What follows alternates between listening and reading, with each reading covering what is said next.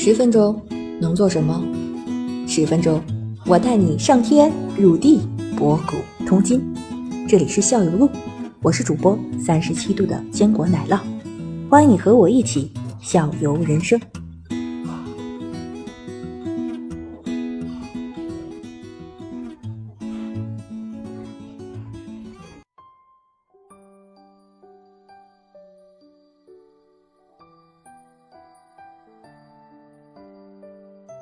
子星同学在找下一个问题，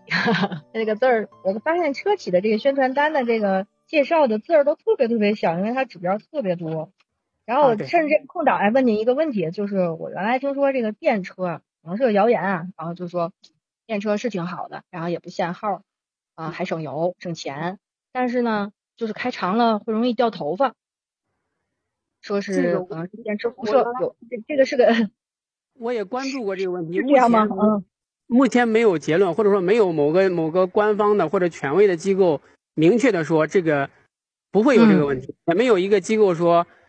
有这个问题。这个都是怎么说呢？大多数是民间的这个有有人提出这个问题，或者说提出这种这种可能性。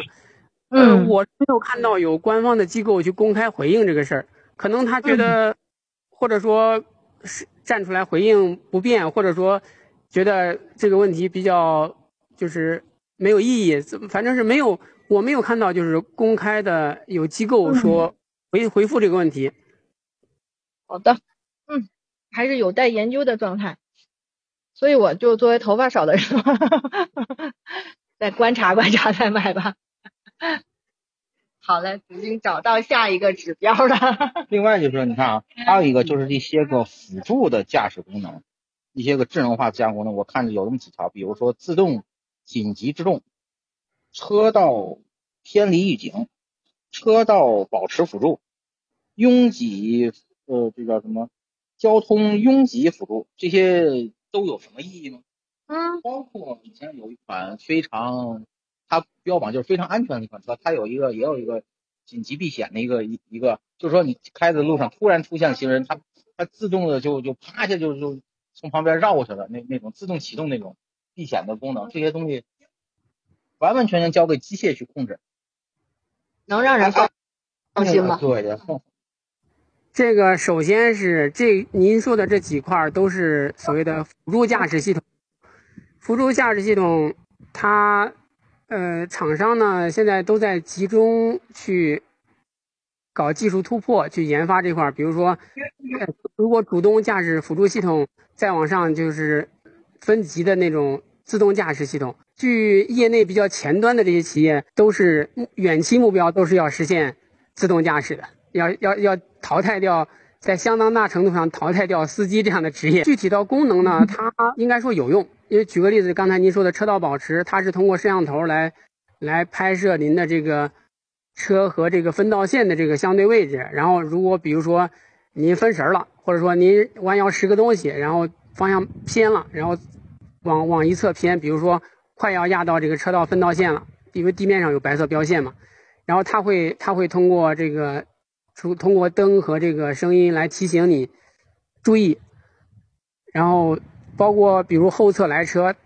就是您比如侧方不管是左还是右后侧来车，它会有一些。这个通过摄像头也好，通过雷达也好，它能感知到这个这个相对位置。这个如果说用途的话，它一定是有用的，因为它没有它任何一项功能都不能说它完全鸡肋。但是怎么说呢？还是看您看您的需求吧。因为这些配置呢，呃，因为它是个主动安全配置，相对于安全带来说，安全带是个被动安全配置嘛。这个主动安全配置呢？呃，您要是强调安全的话，怎么说它的重要性都不过分。但是呢，如果您的驾驶习惯足够好的话，我个人的观点啊，这块儿其实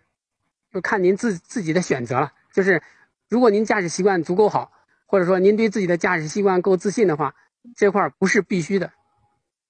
有当然好，但是没有也不是也不不必焦虑。你说这个有有有没有都没用，就这这种。呃，东西的话，就包括那个上次咱们俩分享那个启启停停车那种发动机自动启停那那那一类的那种。启停的功能呢？其实这个主动不就有点有有有点有点多余嘛？启停的这个功能，它是为了实现这个政府也好，政策也好对排放的要求。然后，因为启停的话，它可以在利用车辆在比如说静止等红灯，或者说堵车这种环境下，就是传统的时候，传统的汽车在这种这种工况下是是要怠速运转的，比如发动机保持在一定的怠速转速，比如说八百转也好。九百转也好，六百转也好，这个发动机只要运转，就要排出尾气，就要消耗燃油。它为了实现节油和减排两个目的，使使用了这个启停系统。它通过一个呃软件控制，当出现车辆在静止的情况下，它会主动就是停止发动机的运转。然后在您需要重新起步的时候，在您松刹车的时候，重新启动启动这个发动机，然后使实现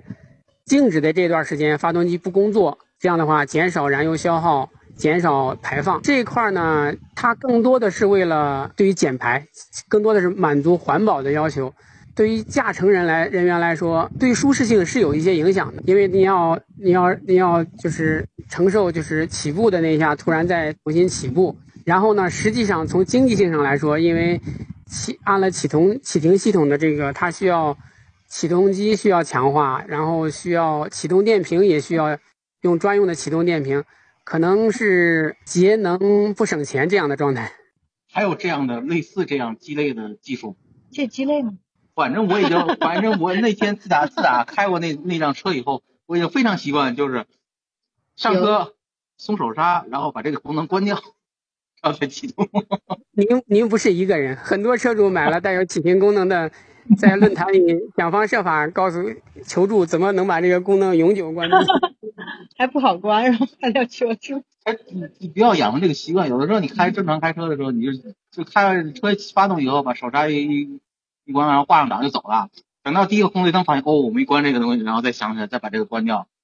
这类的东西，这类这类的技术还有吗？我觉得这个技术蛮烦的。优劣互现吧，就是有优点有缺点，但是政策也好，行业也好，是把它就是推动到前台去了。您如果排斥这个，就就如就像您说的，您上车就比如说这个这个技术。这个技术反观到咱们消费者身上来说，消费者会不会因为这个技术而多花钱呢？肯定会吧，成本是要有一定的成本上的，就是自性的付费嘛。会哦，您说到类似的技术，还有一个，这是一个一个安全技术，关于行人主动保护的那个系统。这是个什么技术？呃，简单理解，您可以理解成您的引擎盖引擎盖内置一个启动系统，比如说发生车辆和行人的这些就是碰撞的时候，这个引擎盖会主动弹起。让这个引擎盖，呃，形成一个坡面，又有一定缓冲力。这样的话，如果您比如说撞到小动物了，撞到撞到人了，它会和这个身体会因为因为这个动量的问题，它肯定会身体和这个引擎盖发生接触碰撞。这样的话，能保护被碰撞到的行人这个安全，减缓它的最大程度的减缓它人受伤的这个这个风险，或者说减轻受伤的这个程度。就是在就是在发动机盖前面给给被撞的行装个气囊呗，在引啊对，在引擎盖的后端靠近于挡风玻璃那个位置，你可以理解成它一个，它也不是一个气囊，它是类似于气囊的一个装置吧，但是不是气囊，它通过机结构让它发让它发生侦测到发生碰撞的时候，那个引擎盖后端会弹起一段距离，这样的话，引擎盖不是有一个有一个相对高的坡度，然后。呃，在发生碰撞的时候，有一个缓，有一段缓冲的距离。这这种技术在哪哪些个车辆上已经装了呀？我们普通的那个家用车没有这些功能吧？很多，我举个例子，最新的这是好多车是这样的。举个例子，常见的本田雅阁就有。我觉得这还是有一些用，就很好多，别看生命安全是，那确实管用嘛？